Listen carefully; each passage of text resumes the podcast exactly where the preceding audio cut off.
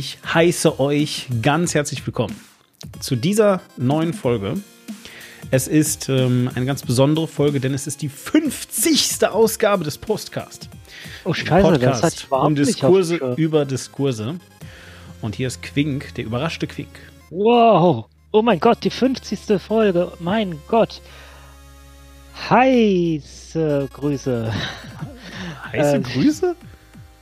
Ja, ähm, äh, weil du, weil du hast gerade so schön Hi, ich heiße euch willkommen eingesetzt. Ich wollte auch irgendwie sowas machen, habe hab während ich es sagte festgestellt, oh Scheiße, ist das warm. ich habe direkt die 50. Folge ruiniert. Okay, ist bei dir warm? Was ist denn bei euch los? Ist denn bei euch warm? Ist das Klimawandel oder was? Bei uns war es heute tatsächlich mal warm. Und wer konnte es nicht genie genießen? Meine Familie und ich, weil wir äh, hier rote Corona-Warn-App hatten und uns isol isolieren mussten und äh, bis heute Abend noch keine Testergebnisse haben. Aber hier ist uns Demon. Naja, ja, das bin ich. Hi.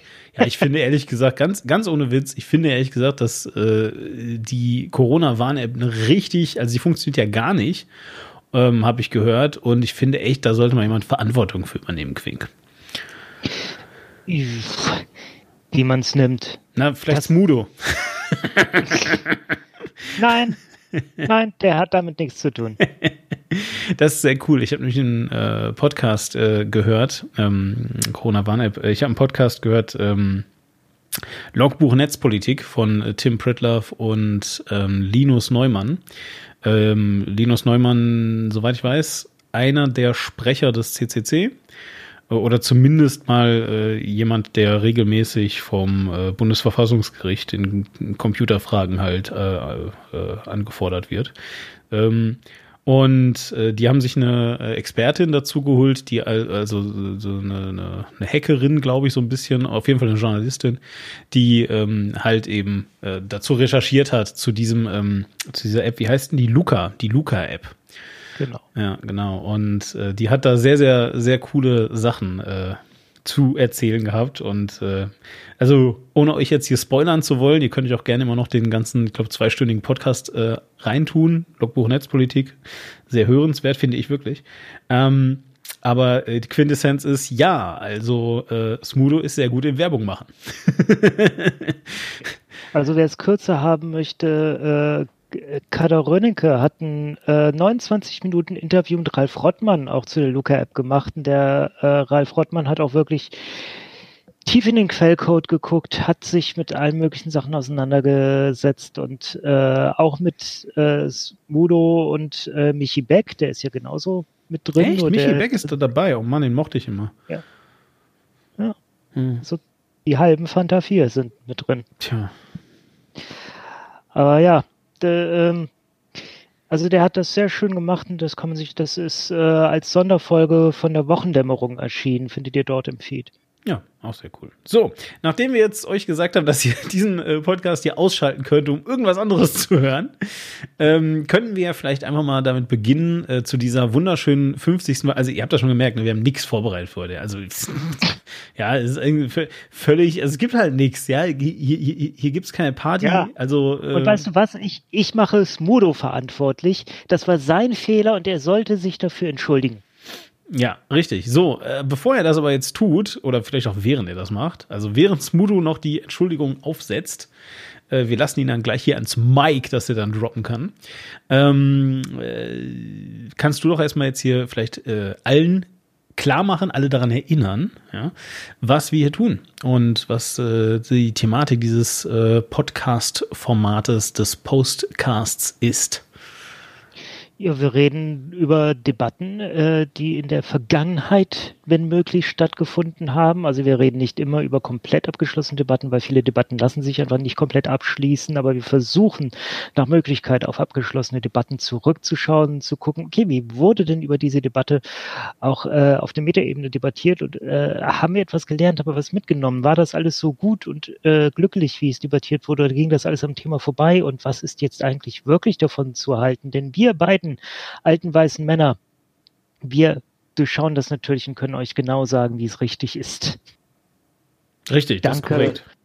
danke Schöpfer für diese Gabe. Danke Merkel. ähm, aber äh, thanks Obama. Aber äh, tatsächlich habe ich, tatsächlich habe ich ähm, jetzt kürzlich mit irgendwem geredet. Ich weiß nicht mehr, boah, Mann, ich, ich habe leider wieder vergessen, wer das, das war. Ist aber auch egal, vielleicht. Also ich würde wahrscheinlich den Namen sowieso nicht sagen. Aber jedenfalls hat mir diese Person also erzählt, äh, dass sie sich wirklich angegriffen fühlen würde von alter weißer Mann. Dass sie das äh, total äh, treffen würde. Und ich denke mir so, hä? Okay. Äh, ja, weiß ich nicht. Also, hm, äh, ja, gut. Also, weiß ich nicht. Ja. Und äh, ja. Also ich wollte es einfach nur so sagen. Also ich, ich kann mir überhaupt gar nicht vorstellen, wie, wie man das irgendwie, aber naja. Hm. Ist jetzt gerade wieder ein Buch von irgendwem raus, irgendeiner Frau rausgekommen, die, äh, die darüber schreibt, wie rassistisch die Welt gegen Weiße ist. Hm. Hm. Ja, gut, aber äh, tatsächlich soll es heute nicht äh, darum gehen. Äh, um, um Critical Whiteness und Critical Race Theory. Das war nämlich ein Thema, was wir uns überlegt haben, äh, zu einem anderen Zeitpunkt zu machen, auch weil ich mich so mittelsprechfähig dazu fühle, ehrlich gesagt. Und ich weiß auch nicht, also ich weiß ja nicht so richtig, ob das wirklich, naja, äh, ein Thema ist, was wir hier so in diesem äh, Kreise besprechen können müssen. Aber naja. Ähm, Vielleicht holen wir mal Jeboa. Hm? Ja, ich weiß nicht, ob Jeboa ja, äh, irgendwen ist so mir mit egal. der Theorie auseinandersetzt. Ja, Marco Mohanwa wäre cool. Ich, ich, kann, ich kann mal versuchen, ihn zu fragen. Ich der Punkt ist, wir reden ja heute eh nicht darüber. Also, wenn ihr was darüber hören wollt, müsst ihr jetzt äh, auch wieder einen anderen Podcast hören. Aber wenn ihr hier bleiben möchtet, was, wozu ihr, wozu ich euch natürlich sehr gerne einladen wollen würde, wollte ich sagen. Oder wozu ihr auch sehr gerne eingeladen seid, zu unserem 50. Ähm, wir sprechen heute über Verantwortung in der Politik.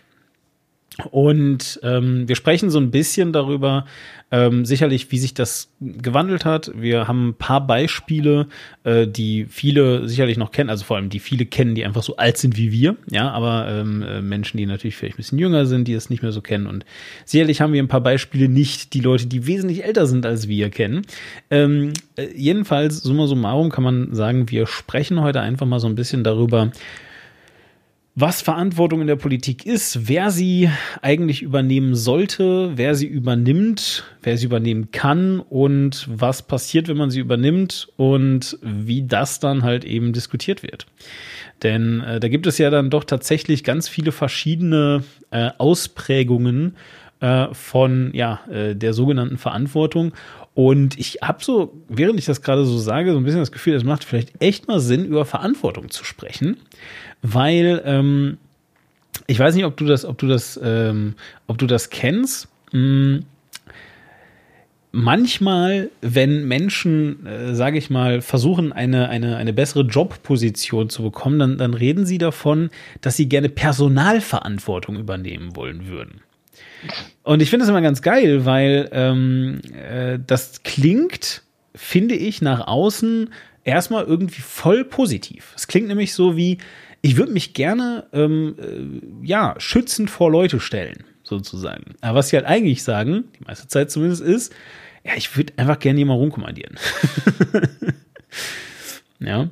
Naja, und äh, deswegen, das Wort Verantwortung, was, was ist denn Verantwortung in der Politik, Wink? Weißt du das? Äh, äh, wie weiß ich das? Ich habe äh, eine Meinung dazu, was Verantwortung oder was verantwortliches Handeln sein sollte.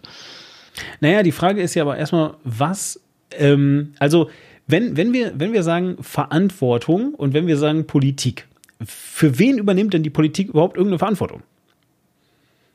Ja, je nachdem, das kommt natürlich sehr auf das Amt an, das man inne hat und äh, wo und für was man gewählt wurde. Ja, fangen wir ganz unten an. Du, bist ein Hinterbänkler, äh, der aus irgendeinem Wahlkreis kommt. So, ja, was, für wen hast du Verantwortung? Äh, gegenüber den Leuten, die mich gewählt haben, auch die mich nicht gewählt haben in meinem Wahlkreis. Ich muss äh, den Wahlkreis und dessen Interessen vertreten. Allerdings natürlich auch, das ist ja in Deutschland leider immer wieder so, die Interessen meiner Partei und muss das irgendwie für mich äh, übereinander kriegen mhm. und dementsprechend mein Abstimmungsverhalten und auch, äh, wenn ich denn mal dazu komme, eine Rede zu halten, da entsprechend den Text anpassen, dass das sich nicht zu sehr widerspricht. Ja, und dann ist da doch noch irgendwas mit dem Gewissen gewesen, dachte ich. Ach ja, ja, ja. Der eigene, das persönliche Gewissen gibt es natürlich auch noch.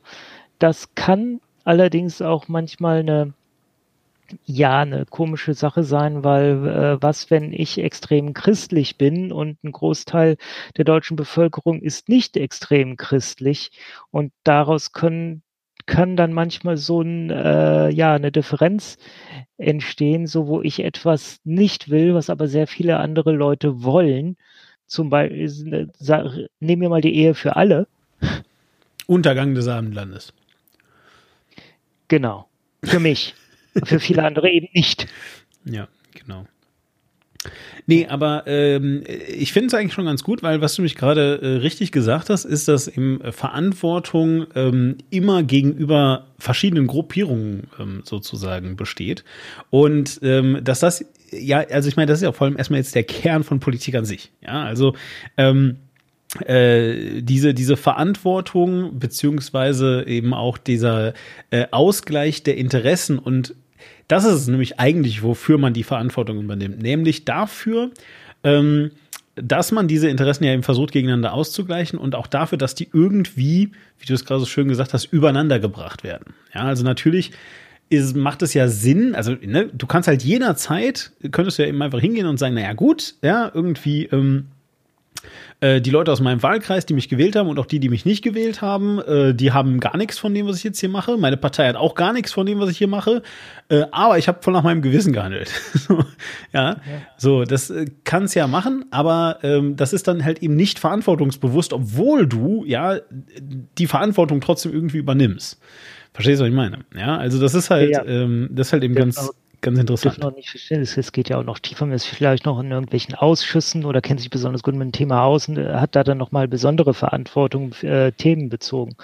Weil man eben der eine Mensch ist, der, der weiß, wie man eine E-Mail schreibt. Ich glaube, so. das sollten wir gerade mal wirklich sagen. Was ist denn so ein Ausschuss eigentlich? Ich habe früher als Kind immer gedacht, das wäre vielleicht sowas wie so eine Krankheit. Oh, ich habe so einen ganz ekligen Ausschuss am Rücken. äh, ja, ich glaube, das ist ein Ausspruch, der so von Andy Scheuer kommen könnte. Ähm, wobei er sagen würde, im Rücken. Äh, jedenfalls, äh, Ausschuss, das ist ja eine, eine Runde, äh, also da kommen halt verschiedene Abgeordnete zusammen, die halt zu einem bestimmten Themengebiet äh, jetzt meinetwegen Energiepolitik sich insbesondere nochmal unterhalten und versuchen da äh, Positionen abzustecken und äh, ein gewisses ähm, gewisses Fachwissen zu teilen und äh, so, okay, wir einigen uns jetzt mal auf eine Realität, sofern wir das können. Und aufgrund derer entscheid, äh, entscheidet dann jeder von uns, wie, wie die Partei abstimmen sollte. Also bringt dann aus dem Ausschuss das Fachwissen in die Partei und dann wird dann gemacht. Das ist so schön. Du, du leierst das so runter, als, als wäre das also selbstverständlich. Aber wie, ich glaube, ich glaube wirklich, dass das, dass wir es echt betonen müssen hier. Weil nämlich das etwas ist. Ich meine, also unsere Hörerinnen sind natürlich alle furchtbar intelligent und wissen das und also nicht nur intelligent, sondern vor allem gebildet. Das ist nämlich der Punkt. Ne? Also das ist auch ganz wichtig. Genau, ja, ja. Ja? Wissen und Intelligenz müssen nicht. Richtig, richtig. Ihr könnt, ihr könnt eine super tolle Auffassungsgabe, aber trotzdem nichts wissen. Weil ähm, euch einfach jemand was erzählt hat. genau. Äh, jedenfalls, nee, aber jetzt, also ne, ihr seid natürlich alle super, super äh, gebildet, aber trotzdem ähm, äh, sollten wir halt einfach nur ganz kurz unterstreichen, weil ähm, vielleicht euch auch mal ein bisschen dafür sensibilisieren, dass es nun mal wirklich Menschen gibt, die halt denken, ja, äh, dass meinetwegen Jens Spahn deswegen ein schlechter Gesundheitsminister ist, weil er ja gar nicht Arzt ist. Ja, weil er ja nicht einmal Mediziner ist, da kann er ja kein guter Gesundheitsminister sein, ist ja ganz klar. So, und genau so funktioniert es halt eben nicht. Ne? Also es ist halt eben genau nicht so, dass, ähm, dass äh, keine Ahnung, äh, dann, bei, äh, dann, dann beispielsweise ähm, äh, selbstverständlich äh, alle Leute, die in äh, die Politik gehen und im Bundestag sitzen, dass die dann alle Ahnung haben müssen von allen Themen, die es so gibt ja, sondern die sind natürlich, das sind ja auch Menschen, so, die haben natürlich ihre Tätigkeitsfelder und einige davon haben äh, mehr Ahnung von dem einen und von dem anderen. Ähm, aber in erster Linie, muss man halt eben äh, sagen, äh, ist es dann halt eben schon so, dass äh, auch wenn man natürlich versucht, Leute in gewisse Positionen zu bringen, eben in Ausschüsse zum Beispiel, wo sie dann auch wirklich sprechfähig zu sind, äh, zu sind, also wo sie dann auch wirklich die ähm, äh, ja, also das, das, das Verständnis mitbringen und so weiter, ja, da dann halt eben auch äh, zu handeln. Aber man ähm, kann halt eben auch durchaus erstmal Leute damit beauftragen, äh, sprechfähig auf diesem Gebiet zu werden. Also mit anderen Worten, die müssen nicht von vornherein eine Ausbildung in XY haben. Ähm, ganz vieles, was man so tun kann, gerade wenn man in diesem organisatorischen Bereich wie eben der Politik unterwegs ist, kann man sich auch währenddessen aneignen. Also das heißt, da reden dann auch durchaus Experten, also richtige Leute, die das richtig doll studiert haben und sehr viel da darüber wissen und die einem also auch richtig viel dazu erzählen können. Und die sagen dann halt also auch durchaus Menschen, wie das so ist. Und man kann ihnen sogar Fragen stellen und so. Ja, also das muss man nicht alles selber sich erarbeiten immer. Ähm, so, und ähm, ein Stück weit sind eben dafür diese Ausschüsse da, weil wenn nämlich äh, diese Experten vor äh, dem gesamten Bundestag die ganze Zeit alle immer reden würden, wäre das sehr, sehr anstrengend. Nicht nur äh, für ähm, die Experten natürlich, ja, weil dauernd die AfD irgendwas Bescheuertes sagen würde, sondern ähm, vor allen Dingen eben halt auch für die ganzen Abgeordneten, weil die sich halt auf eine 12 Trillionen ähm, Themen konzentrieren müssten. Und natürlich macht auch bei denen irgendwann der Kopf halt dicht. Ja. So, und deswegen ist die Strategie, dass man diese Ausschüsse bildet, die sich also mit ganz bestimmten Themen ähm, beschäftigen, die sich darauf fokussieren und die dann zurück in ihre Parteien gehen, sagen, wir haben heute über das, das und das geredet das und das und das habe ich daraus mitgenommen und äh, ich empfehle uns das, äh, weil wir, keine Ahnung, die CDU sind und natürlich wollen, dass Kohle weiterhin gefördert wird, wir dagegen sind.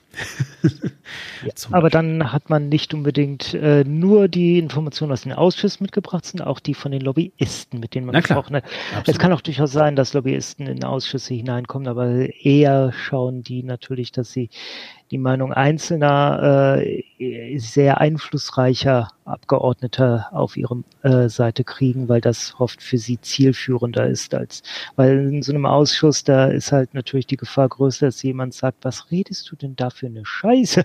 Ja, das ist nämlich richtig. Naja, also, aber, also weswegen ich da jetzt so lange drauf rumreite, ist halt eben einfach, dass ich immer wieder sehe, dass halt ähm, nicht, also nicht alle Menschen äh, es gewohnt sind, zum Beispiel projektbezogen zu arbeiten. Das heißt, äh, viele Menschen, äh, weiß ich nicht, haben ja zum Beispiel auch eine äh, Ausbildung gemacht und, und arbeiten dann auch halt einfach wirklich in dem, was sie gelernt haben, äh, durchgehend.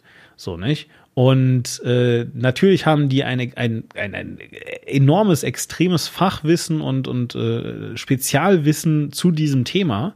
Ja, nur ähm, ist halt eben das Ding, dass ähm, sobald du dich, ähm, sage ich jetzt mal, hm, mit mehr, mehr, mehr und mehr Themen beschäftigen muss, immer und immer wieder äh, wechseln diese Themen, ähm, hast du halt nicht mehr die Möglichkeit, äh, so eine, so ein tiefes Verständnis für all das zu erlangen. Und dann musst du ein oberflächlicheres Verständnis erlangen und äh, das ist genau dieses Prinzip. Nicht? Also weil nur weil äh, einzelne Menschen oder auch eine, eine Gruppe von Menschen nicht in der Lage dazu sind, alle Themen, die es auf der Welt gibt, gleichermaßen im Überblick zu behalten, heißt das ja nicht, dass die davon weggehen. Ja, man muss sie trotzdem irgendwie bearbeiten. Und die allerbeste Möglichkeit, das äh, zu tun, die uns bisher eingefallen ist, außer vielleicht äh, irgendwie zu versuchen, das Schwarmbewusstsein zu erlangen, ist es halt eben tatsächlich, äh, dass man sie, äh, dass man diese Arbeit aufteilt und versucht dann halt, ähm, äh, ja, eben hinterher irgendwie beschlussfähig zu werden. So, und dafür sind Ausschüsse da. Das ist einfach nur wichtig, dass man das einfach auch mal versteht, weil das hat nämlich auch etwas mit unserem heutigen Thema, nämlich mit der Verantwortung zu tun. Weil, äh, ja, wie wir gerade bereits herausgestellt haben, eben ähm, man auch da dann eben wiederum eine, eine, sag ich mal, äh, neue Meta-Verantwortung äh, bekommt, nämlich die, dass man eben nicht nur ähm, äh, den den Lobbyisten natürlich irgendwie was schenken will und äh, äh, seinen seinen seinen Leuten und den Parteifreunden und so weiter, sondern ähm, dass man halt eben auch ab einem gewissen Zeitpunkt tatsächlich ein Wissensmonopol besitzt. Also einfach ein de facto Wissensmonopol. Ja, nicht, dass das niemand wissen könnte, aber die anderen haben halt auch alle was zu tun, in der Regel. Ja an der Stelle ruhig nochmal äh, kleine Lanze für einen gewissen Lobbyismus, weil Lobbyismus an für sich ist ja nichts Schlimmes, sondern Lobbyismus ist erstmal, äh, hallo, es gibt hier Interessen äh, an die er eventuell nicht gedacht hat. Das, ich meine, äh, wenn jemand von der Bäckerinnung kommt und sagt, hier, wenn ihr dieses neue Gesetz beschließt, dann gehen aber ganz viele Bäckereien kaputt. Habt ihr das überhaupt nicht mitbedacht? Das äh, ist ja ein legitimer äh, Einwurf und äh, ist aber auch faktisch Lobbyismus. zum Beispiel. Ja, ähm, gut, äh, das ist sicherlich auch was. Ähm, also ich weiß nicht, ob jetzt die Bäckerinnung das beste Beispiel ist. Ich glaube, das beste Beispiel sind äh, vor allem so ähm, äh, NGOs, die sich vor allem so damit beschäftigen, sage ich mal, äh, zum Beispiel für Menschenrechte einzutreten. Ja, also, also ich glaube, die sind relativ unverdächtig, da jetzt dann ein Geschäft draus zu machen. Weil, also ich meine, wenn du die Bäckerinnung sagst, dann kannst du auch sagen, die Schweinemast, ja, oder so, und dann äh, geht's da plötzlich irgendwie um Kastration und so weiter und das kostet dann auch wieder Geld und ähm, you name it. Der Punkt, den ich einfach sagen, den, ich einfach machen möchte, ist, sobald Geld im Spiel ist, ist es halt immer schwierig. Und genau da ist nämlich auch, woher äh, die, der, der Lobbyismus halt eben seinen äh, schlechten Ruf hat. Weil unabhängig davon, dass es natürlich guten Lobbyismus gibt, ist der halt in der Regel immer schlechter dran als Lobbyismus, der, ähm, sage ich mal, Byproduct, also irgendwie so ja, Beifang beziehungsweise der, der, der, der Marketingausgaben von Nestle ist zum Beispiel, ja, oder ja, von irgendeinem anderen großen Geld, Konzern wo eben viel Geld hinterm Lobbyismus steckt, da wird es dann meistens problematisch. Ja, eben einfach wirklich, also, also nicht nur viel Geld, sondern de, de, de facto einfach unendlich Geld. Ja, die können dann einfach so sagen, ja, hier, Bums, ja, das sind noch, äh, das sind noch irgendwie ähm, äh, äh, Geschäftsausgaben, ja, um, um irgendwie das Geschäft zu erweitern, weil die dann einfach so damit rechnen, wenn wir da jetzt einfach ein paar Millionen draufwerfen, machen wir dafür hinterher dann so und so viel Milliarden Gewinn und dann rechnet sich das wieder. So, ne? Und so rechnest du natürlich als Großkonzern, das ist ganz geil, aber so rechnest du halt nicht als, weiß ich nicht, äh, Klitsche mit äh, fünf bis 15 Mitarbeitern äh, und Mitarbeiterinnen natürlich, ähm, die jedenfalls dann halt irgendwie, äh, keine Ahnung, äh, äh, mit ihren ähm, 1400 äh, Euro brutto irgendwie versuchen, äh, durch den Monat zu kommen und dabei dann halt noch wichtige Arbeit für, wie gesagt, Menschenrechte oder so was auch immer es ist, zu machen. Das ist natürlich dann äh, einfach ein anderer Job, ne? was man ja auch schon sehen. Genau. Ja, nein, Lobbyismus ist natürlich nicht immer schlecht. Ähm, aber heute geht es gar nicht so sehr um Lobbyismus, also ein bisschen schon. Aber ähm, heute geht es halt eben äh, weiterhin so um, den, um diesen Politikbetrieb. So, Schön. Wie sind wir jetzt eigentlich auf die, auf die äh, Ausschüsse gekommen? Du hast gerade eigentlich was ganz anderes gesagt, aber ich habe es wieder vergessen. Äh, wir haben allgemein drüber, was Verantwortung ist und wie man sich denn hier seine Meinung politisch bildet und was man vertreten muss. Ja, genau. Gut, ja, auf jeden Fall, ja. Und ähm, am, am Ende des Tages fallen ja aus Ausschüssen und den Parlamenten dann im Wesentlichen äh, natürlich, ja, äh, den Parteien und so weiter, fallen dann ja also Entscheidungen raus. Und ähm, wir wollen heute einfach mal so ein bisschen schauen, was das eigentlich macht und wer sich dafür interessiert und ja, vor allem halt eben auch, was ähm, es dann halt eben bedeutet, diese Entscheidung getroffen zu haben. Und vor allem, was passiert, wenn hinterher rauskommt, dass die Entscheidung vielleicht gar nicht so gut war. Ja, vielleicht passiert das ja manchmal. Ja, oder auch, ähm, oder auch wenn eine Einzelperson was gemacht hat, äh, wofür sie Verantwortung übernehmen sollte und wie dann mit dieser Verantwortung umgegangen wird. Ich meine, habe ich immer erzählt, was der älteste Politskandal ist, an den ich mich aus irgendeinem Grund, und ich kann dir selbst nicht sagen, warum, äh, an den ich mich erinnern kann.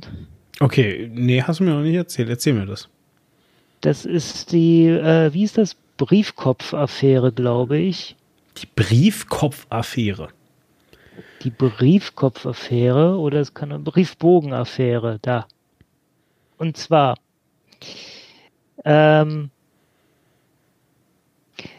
das war damals 1992, 93 äh, rund um die rund um den Jahreswechsel. Äh, dort kam raus, dass äh, der damalige Bundeswirtschaftsminister und Vizekanzler, nämlich Jürgen Möllemann von der FDP, der an andere mag sich noch an ihn erinnern, äh, dass der Schreiben verschickt hatte mit dem offiziellen Briefbo Briefpapier des, äh, des Bundeswirtschaftsministeriums, wo er äh, mehr oder minder dafür warb, dass Supermärkte sich doch hier dieses äh, neue Chipsystem, also damals war das neu, dass Einkaufswagen so einen Chip hatten, mhm. hier wo man da hier. Dass die, man da einen Euro reintun muss. Aber äh, also das war nicht neu, das war damals schon so, aber dann gab es halt diese Chips. Nein, damals noch D-Mark, 92, 93. Ja, ne? Ich weiß. Äh, Dankeschön. Genau. Nein, dann musste man da noch Franken reintun, habe ich gehört. So ungefähr. Und ähm, ja, der, er hat da halt dafür geworben, dass man sich dieses eine bestimmte Ding dafür holt. Und äh, die Firma, die das macht, das, äh, das war ein, äh, die gehörte einem angeheirateten Vetter von Möllemann. Und das war dann natürlich äh, etwas, wo diverse Leute sehr heftig hinterher recherchiert haben, geguckt haben und das immer wieder äh, aufgebracht haben, es immer wieder äh, hallo Herr Möllermann, was ist denn jetzt damit? Und äh, darüber ist er dann letzten Endes auch gestolpert und musste sein Amt räumen. Sehr tief gefallen, wie ich gehört habe. Entschuldigung. Genau. Und ich weiß leider nicht mehr, also ich war damals zwölf, äh, nee, ja, ich war zwölf. Ich, äh, ich weiß auch nicht mehr, warum gerade das bei mir hängen geblieben ist als Zwölfjähriger, warum äh, gerade das bei mir äh, so eingebrannt ist. Aber ähm, ich, ich äh, frage mich echt, ähm, wie ist der damals damit umgegangen? Und nach allem, was ich gehört habe, nicht gut. Also. Nicht gut. Ja, das kann man vielleicht wirklich so sagen. Der ist tatsächlich nicht gut damit, ähm, damit umgegangen. Äh, schlussendlich ist er gar nicht mehr damit umgegangen. Also, äh, der Herr Möllemann hat sich dann ähm, vermutlich dazu entschieden. Ich bin mir nicht ganz sicher, ob das ähm, dann wirklich auch hinterher festgestellt wurde, aber ich, ich meine zumindest, dass es dann doch relativ klar war, dass er sich dazu entschieden hat, ohne oder mit einem defekten oder mit einem nicht ausgelösten Fallschirm aus seinem Flugzeug herauszuhüpfen. Äh, ja, das ist passiert, aber das war nochmal nach einer anderen Sache, die dann noch kam. Nämlich? Er hat dann ja, äh, er hat dann später im äh, Wahlkampf, ein paar Jahre danach, äh, hat er Flyer drucken lassen gegen Israel. Ah, tja. So kann es gehen manchmal im Leben.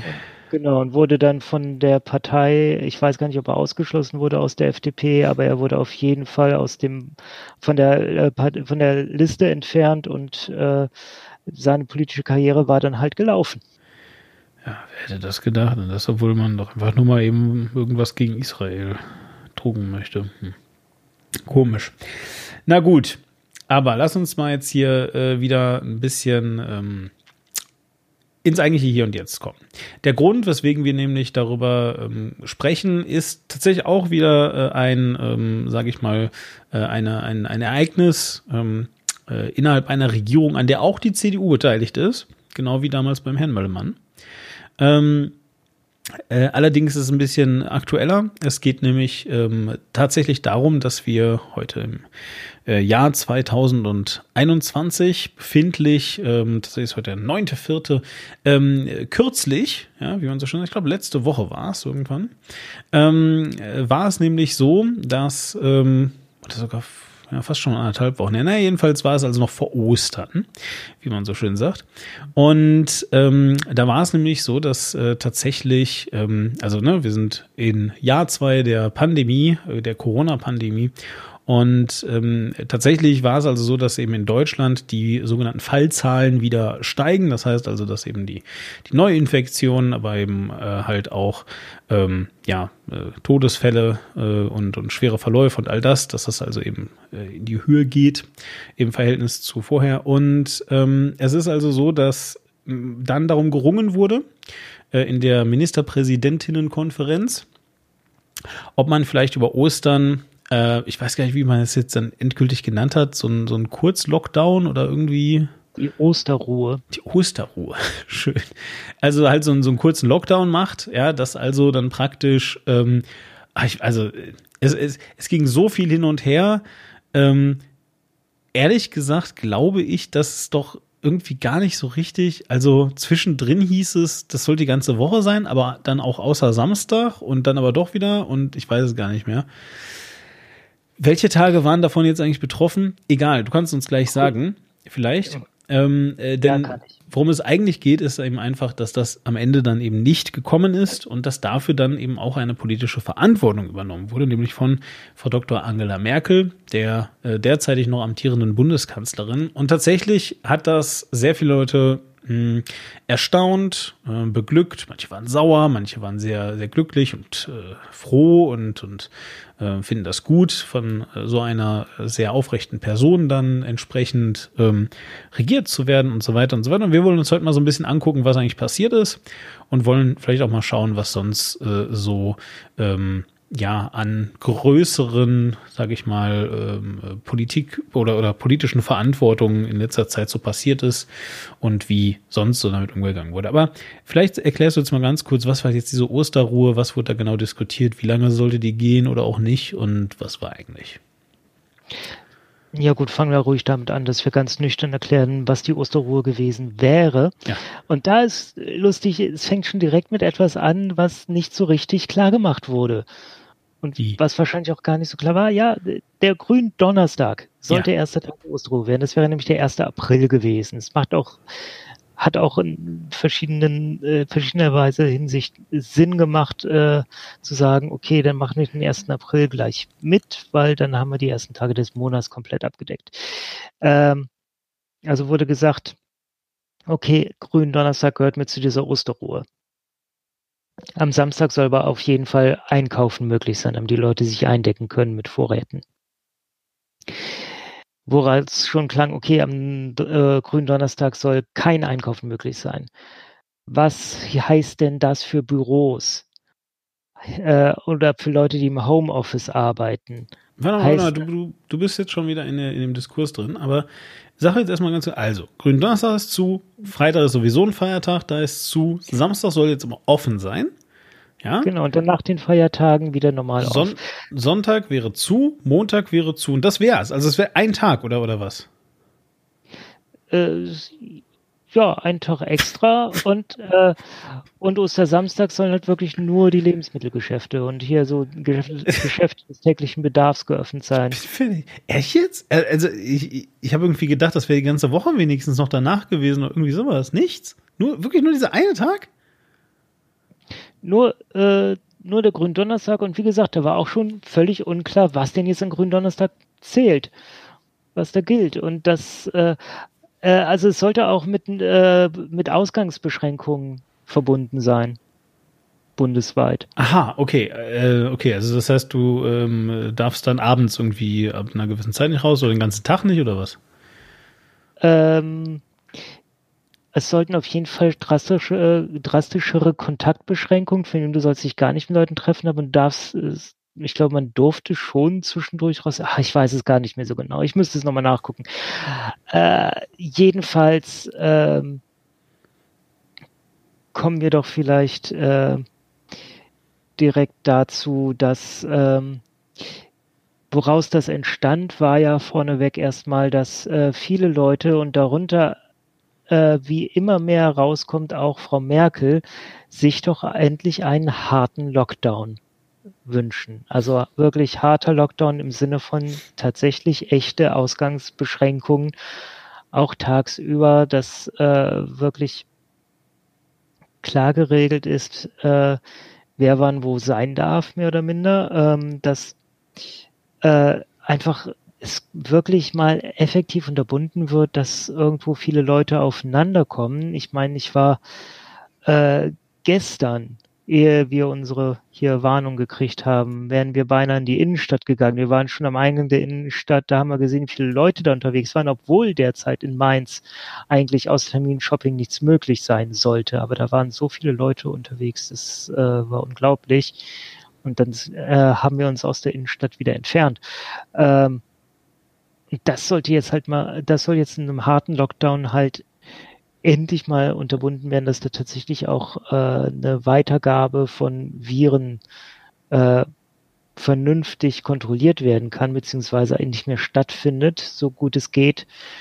Und wir dann wieder, äh, also die Inzidenzen wieder so weit unter Kontrolle bekommen, dass wir vielleicht sogar die äh, Infektionsketten nachverfolgen könnten. Das wäre ganz toll, weil dann haben wir eine Möglichkeit, die äh, Pandemie insgesamt zu kontrollieren. Ja, ähm, ja nur seltsamerweise wollten außer Frau Merkel die ganzen Ministerpräsidenten das nicht so unbedingt. Und die Vermutung, das weiß man halt nicht, aber die Vermutung ist, dass tatsächlich ein langes zähes Ring dazu, darum gab, dass Merkel doch irgendeinen Lockdown haben wollte. Und das war das eine, was sie dann da rausbekam. Und das hat sie dann stolz verkündet. Und hinterher ist gemerkt, ey, Moment mal, das ist ja komplett, das ist ja Blödsinn. Hm. Diese bringt ja gar nichts.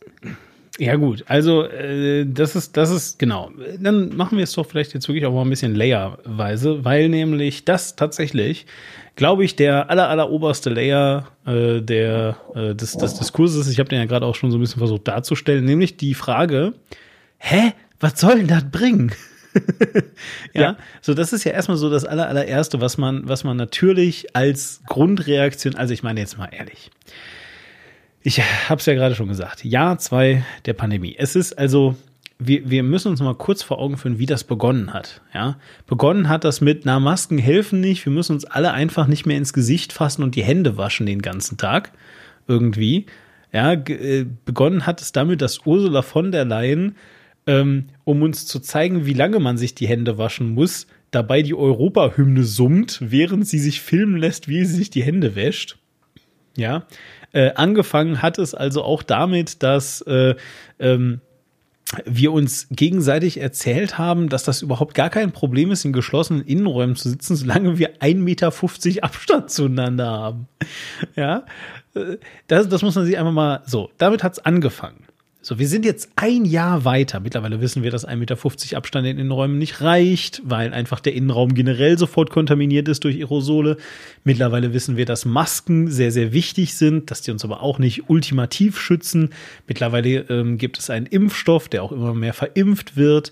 Äh, es gibt mittlerweile Varianten. Wir haben ich glaube also wirklich, so viele Menschen haben im letzten Jahr so viel mehr Ahnung von was, äh, was ist ein Virus, ja, bekommen, als ähm, äh, jemals zuvor ähm, in der Menschheitsgeschichte wahrscheinlich. So, also ähm, das jedenfalls ist alles passiert.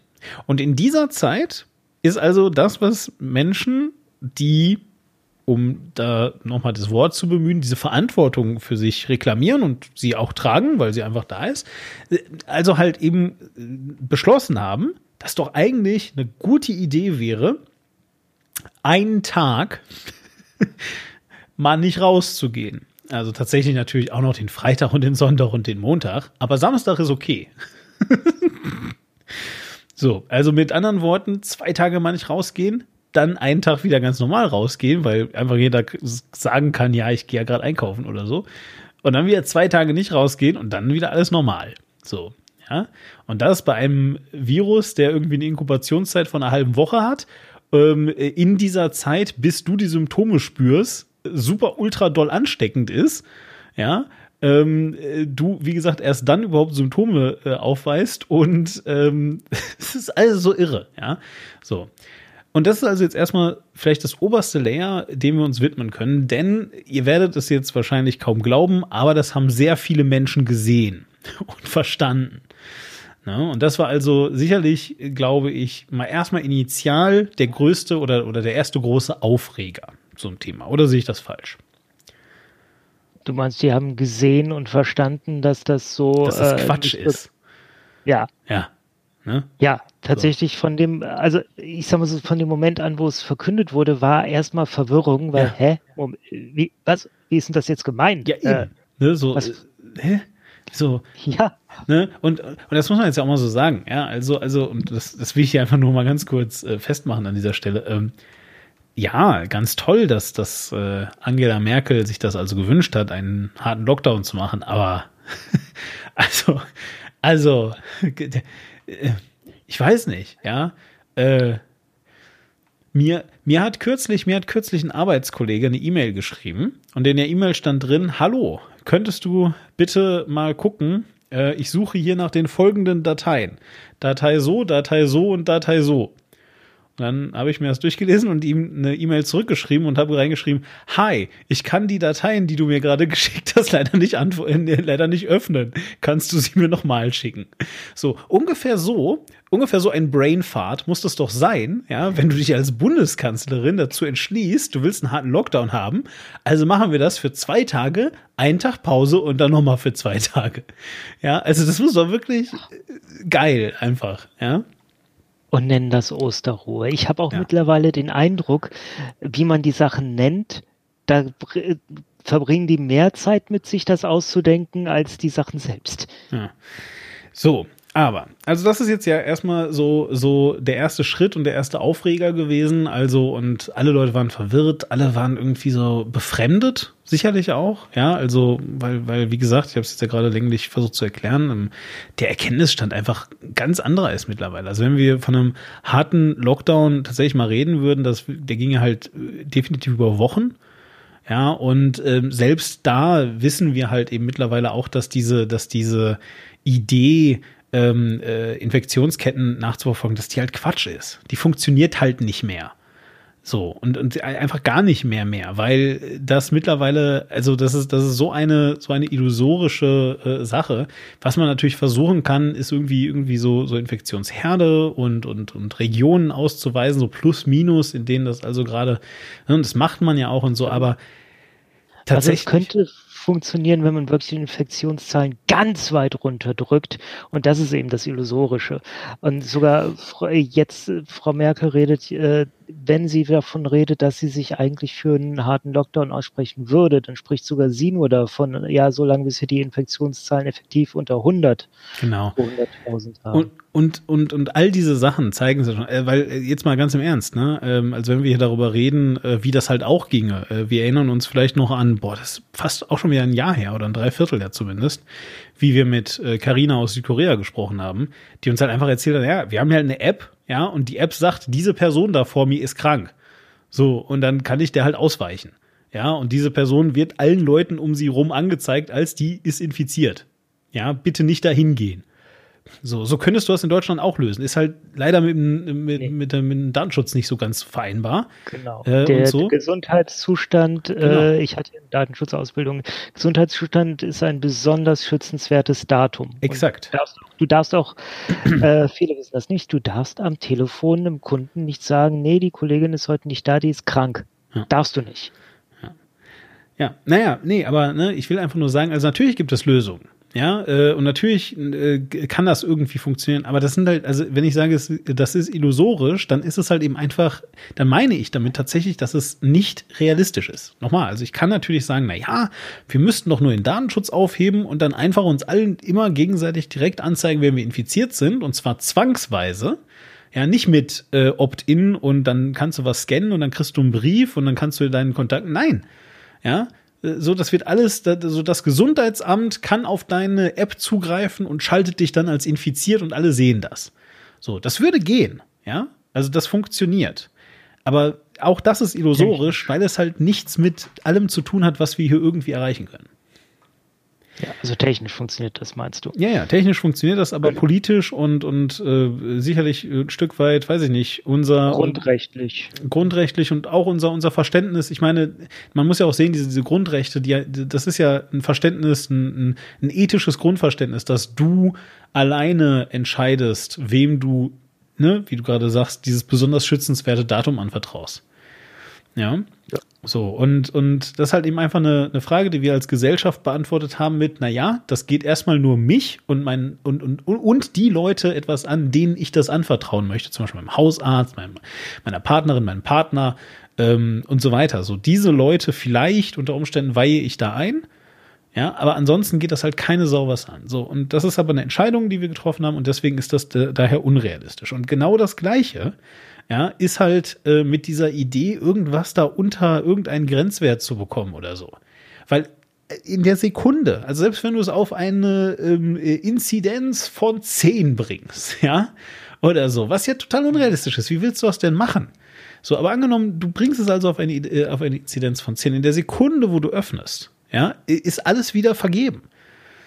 So, Also du, du, du musst dann halt dafür sorgen, dass es dauerhaft in diesem Zustand bleibt und dann, also quasi, ne, wenn du Leute einsperrst, dann funktioniert das, aber es ist halt unrealistisch. Ich weiß nicht, also äh, Neuseeland hat es geschafft. Gibt es natürlich immer das Argument, ja, Neuseeland ist eine Insel und Neuseeland hat diesen Faktor und diesen Faktor. Ja, aber die haben es geschafft und also es ist nicht unmöglich. Und eventuell äh, spielt das in der Insel sind vielleicht gar keine so große Rolle, das weiß man nicht. Aber das ist jetzt nicht das Thema dieser äh, heutigen Folge, deswegen lass uns da ganz schnell von wegkommen, sonst verquatschen wir uns. Ja, ja.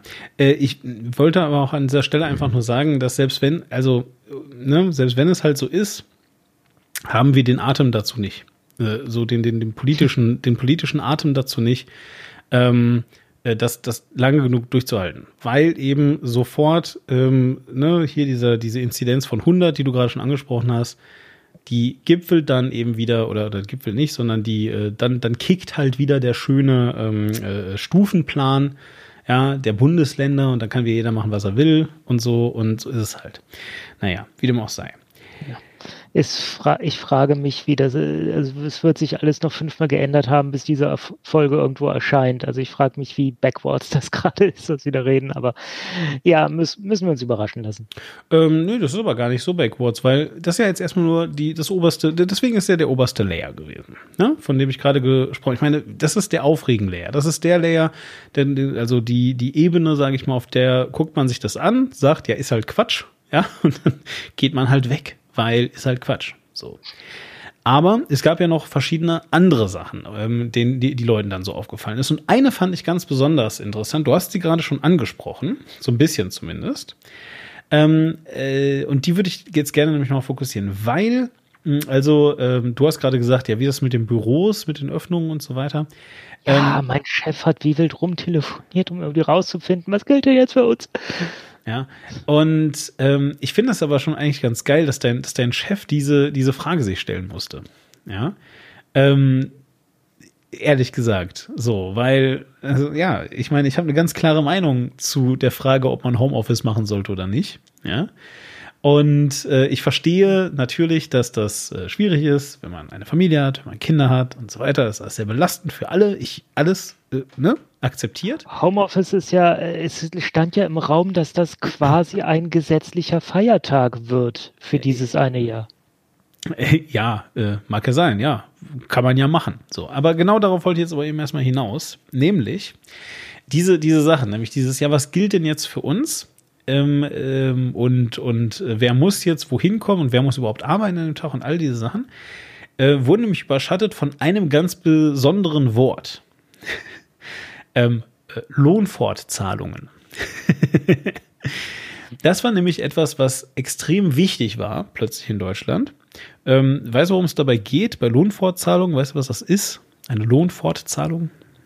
Das ist, wenn du aus irgendeinem Grund äh, nicht arbeiten kannst, dass du dann trotzdem genau. weiter deinen Lohn kriegst. Unter welchen äh, Umständen passiert das? Genau, richtig. Und äh, es ist nämlich einfach äh, ganz schlicht und ergreifend so, dass natürlich ne, äh, Büros dann irgendwie vielleicht äh, ins Homeoffice gehen können. Ähm, dann aber ist ja vielleicht ein Feiertag, dann greifen wieder andere Gesetze. Ne? Dann ist nämlich zum Beispiel die Frage, ja, aber wenn ich jetzt trotzdem von zu Hause aus arbeite, gilt das dann als Überstunden, ja, die ich dann irgendwie mir besonders vergüten lassen kann. Äh, wenn das jetzt plötzlich ein Feiertag ist und ich von zu Hause aus arbeiten könnte, sowieso kriege ich dann mehr Geld, weil das eigentlich, weil, weil Sonntagsarbeit und so weiter in meinem äh, Vertrag nochmal besonders geregelt ist. Brauche ich dafür eine besondere Erlaubnis? Ist das überhaupt zulässig? All diese Fragen, das ist die eine Sache. Die andere Sache ist, manche Leute können schlicht und ergreifend gar kein Homeoffice machen. Die müssten dann also einen Ruhetag einlegen, sozusagen, also können das nicht tun, können da nicht hin. Und ähm, ne, dann ist eben genau die Frage, weil nämlich, und das äh, war das zweite wichtige Wort, weil es nämlich um einen Ruhetag und nicht um einen Feiertag ging. Zumindest, du hast jetzt gerade gesagt, es stand dann im Raum und so, ja, das stand im Raum von Menschen, die, ähm, sagen wir mal, ein bisschen utopisch gedacht haben, aber äh, die Regierung, die Bundesregierung und äh, auch ähm, Angela Merkel haben äh, das halt immer schon als Ruhetag identifiziert und haben damit immer gesagt, da sollte man das halt nicht machen. Ja, so, und ähm, äh, wollten sich eben damit dann auch so ein bisschen aus dem, aus dem, ähm, äh, aus der Verantwortung ziehen sozusagen. Und genau da kicken halt eben jetzt diese, diese Lohnfortzahlungen, weil nämlich an, an einem plötzlich auftauchenden Ruhetag trotzdem natürlich, das wird dann nicht einfach vom Lohn plötzlich abgezogen. Das geht halt nicht. Plötzlich auftauchender Ruhetag ist auch schön. Ja, aber das ist halt so. Ne? In dem Fall wäre es ja ein plötzlich auftauchender Ruhetag und eben kein Feiertag Kuckuck. gewesen. Genau. So, aber was ich halt so geil fand, war, dass das halt eben wirklich ein, ein, ein, ein, ein so extrem krasses Problem war für, ähm, ja, so ein bisschen für, also ehrlich gesagt fand Deutschland. Ich, ehrlich gesagt fand ich so ein bisschen Armutszeugnis. Es war ja erstmal kein Problem für, für Deutschland, sondern für die, für die sogenannten Arbeitgeber. Ja, weil die hatten diese Frage ja. Ganz ehrlich, Arbeitnehmer, ich glaube, ähm, hättest du die gefragt, ey, hier, du kannst jetzt einen Tag nicht arbeiten, aber du kriegst halt Geld. Ist das okay für dich? ja, ich glaube, da, da haben wir jetzt die wenigsten gedacht, boah, nee, das geht nicht, ey, den ganzen Tag, was soll ich noch machen? Was soll ich denn den ganzen Tag machen? Ja, so, das, wären, das hätten die natürlich nicht gesagt, sondern ähm, die hätten das dann halt hingenommen über sich ergehen lassen, ja, und dann werden sie am Samstag wieder arbeiten gekommen, wenn sie im Einzelhandel arbeiten oder halt ansonsten erst am Dienstag. So. Aber das hätten sie schon irgendwie hinbekommen. Aber plötzlich war das also jedenfalls eine, ähm, ein, eine, eine große auch juristische Frage, ähm, die, die da zu klären war. Und ich fand das, ich fand das krass. Ich weiß nicht, also ging, ging nur mir das so? Ähm, oder, oder hast du da irgendeine Meinung dazu gehört? Oder hast du selbst eine Meinung dazu? Äh, das, dazu, dass das dann äh, abgesagt wurde oder? Nein, dazu, dazu, dass es überhaupt ein äh, Problem war, ähm, äh, ne, dass das jetzt anzusprechen wäre, ähm, dass, dass du also rein theoretisch für einen Tag Menschen bezahlen müsstest, ja, ähm, um ihre Gesundheit zu schützen. Jetzt. Nee, äh, tatsächlich das mit den Vorzählungen, das fand für mich auf einer Ebene statt, wo ich mich nicht drü groß drüber informiert hat, was auch meines äh, meiner äh, Wahrnehmung nach nicht so in der öffentlichen Debatte präsent war. Ich meine, ja, das, es war Teil, dass, äh, ob, als was das jetzt gilt, ob als äh, plötzlicher Feiertag oder was auch immer, dass das nicht klar war. Das war Teil der öffentlichen Debatte. Und okay, na erzähl doch mal davon. Ja, es, äh, was ich prinzipiell schon gesagt haben, es war halt äh, total seltsam kommuniziert. Es war nichts Halbes und nichts Ganzes. Niemand wusste so recht, was man damit jetzt anfangen sollte. Und äh, da, das kam halt auf das obendrauf, was du auch schon gesagt hast. Was, was soll denn das überhaupt bringen? Das ist doch Blödsinn was machen wir denn jetzt damit? Da äh, kann, da kann doch nichts Vernünftiges bald raus, bei rauskommen. Weshalb dann ja Frau Merkel sich äh, dann am nächsten Tag quasi schon hingestellt hat und gesagt hat, okay, ich gebe zu, das Osterruhe ist nichts halbes, nichts Ganzes und deswegen machen wir jetzt nichts. das hast du sehr schön zusammengefasst. Ja. Deswegen machen wir jetzt nichts das ist, was letzten Endes passiert ist. Ja, aber, aber, aber, aber ist das denn wirklich, was sie gesagt hat? Äh, das war kein wörtliches Zitat, nein. Ja. Äh, was sie gesagt hat, war, es war ein persönlicher Fehler, für den sie alleine verantwortlich ist. Das ist, was sie im zweiten Teil gesagt hat. Was sie im ersten Teil gesagt hat, war nämlich, ähm, und das fand ich eigentlich ganz besonders interessant, ähm, sie, sie, ich finde, sie hat einen interessanten rhetorischen Trick gemacht. So, und zwar kann man nämlich das, was sie zu Beginn gesagt hat, auf zwei verschiedene Arten lesen, die ähm, wesentlich, wie soll ich sagen, ähm, parteifreundlichere Art ist, ähm, ja, so wie wir das jetzt hier geplant haben, ähm, können wir nicht alle nötigen, ähm, sage ich mal, Mittel äh, zur Verfügung stellen, um das so durchzusetzen, wie ich mir das ausgedacht habe. Das ist so die eine Lesart. Die andere Lesart ist, ähm, mit den Mitteln, die, mit zu, die uns zur Verfügung stellen, können wir nicht dieses dringend nötige äh, Ding äh, beschließen. ja, weil, also du musst mal genau auf die Wortwahl achten, es ist extrem lustig, ähm, äh, wie, wie Merkel das also ausdrückt, weil du kannst halt wirklich auf, auf äh, beide Arten und Weisen lesen oder hören, wie auch immer. Und ähm, da wird nämlich auch schon, also da, da hört man nämlich auch schon raus, dass ich glaube, sie das ähm, ja äh, schon zumindest gerne irgendwie durchgekriegt hätte. Die Frage ist aber doch eigentlich, warum? Ja, warum hätte sie das denn deiner Auffassung nach gerne durchgekriegt? Weil also Ähm, wie soll ich sagen? nee, ich lasse die Frage jetzt einfach mal offen. So, und dann sage ich dir meine Vermutungen. Oder dann sage ich dir, was ich denke, was es so für Möglichkeiten gibt. Was, was, was für Möglichkeiten gäbe es? Warum würde Mer Merkel, warum würde Angela Merkel sowas wollen? Äh, eine Möglichkeit ist der offene Machtkampf, der mittlerweile zwischen Bund und Ländern entbrannt ist. Und ich nenne es einen offenen Machtkampf, weil äh, verstecken lässt sich das echt nicht mehr gut, dass da jetzt gerade wirklich äh, zwischen Bundesregierung und Länderregierungen einfach der Haussegen extrem schief hängt und Frau Merkel etwas sehr anderes möchte als der Rest, während verschiedene Landesfürsten sich äh, auf schon unterschiedliche Art und Weisen zu profilieren versuchen. Insbesondere heraussticht da natürlich gerade Markus Söder, der sich berechtigt Hoffnungen auf, äh, auf eine Kanzlerkandidatur machen kann. Äh, und natürlich Armin Laschet, für den genau das Gleiche im Raum steht, wo die äh, Hoffnungen aber immer mehr schwinden. Ich wollte sagen, genau der sich unberechtigt Hoffnung auf eine Kanzlerkandidatur ja. Mhm. Was ja, macht eigentlich Friedrich Merz? ja, lustig. Äh, genau das, äh, sich in eine Situation bege begeben, wo alle fragen, was macht eigentlich Friedrich Merz? Können wir den nochmal sehen? genau, sehr gut. Nein, aber lass uns mal ganz kurz jetzt dabei bleiben. Also, also du, du, du glaubst, dass dieser Machtkampf ist? Weil da habe ich mich nur eine, eine, eine, eine ganz fiese ähm, Suggestivfrage, glaube ich, oder eine Fallenfrage zumindest also ich glaube, dass äh, Machtkampf ein starker Teil davon aktuell tatsächlich ist. Ja, okay, ist, warum denn? Merkel ist eine lame duck. Die ist, egal was passiert, egal ob das Laschet wird oder, oder Söder oder Spahn oder, oder Scheuer, weißt du, Andi Scheuer könnte ja. Bundeskanzler werden. Ist völlig egal. Ist völlig egal. Angela Merkel ist ähm, äh, von heute an in einem halben Jahr, glaube ich, komplett aus dem Amt raus. Also gar nicht mehr da. So der kann das scheißegal sein. Also wa, ja. wa, was für ein Machtkampf.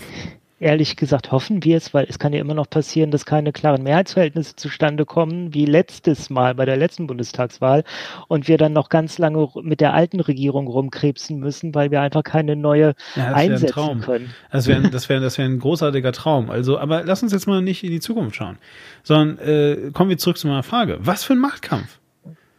Also, also es gibt doch äh, genau zwei Möglichkeiten, oder? Aber nee, bitte, äh, dann beantworte erst die Frage. Für, für, für Merkel geht es auch noch äh, um, verdammt, wie ist das deutsche Wort? Legacy.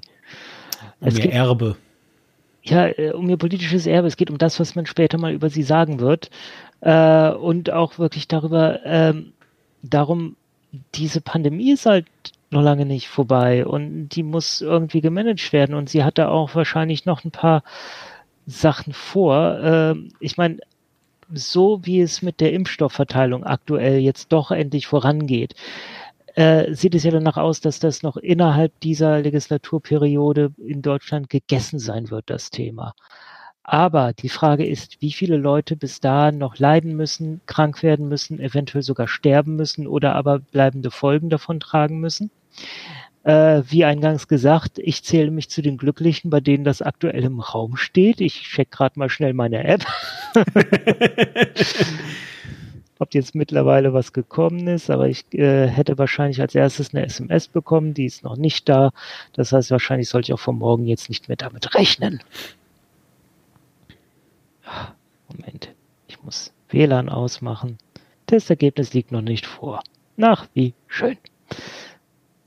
Äh, okay. Äh, du, du, ich glaube, du hast dich selber verwirrt und rausgebracht.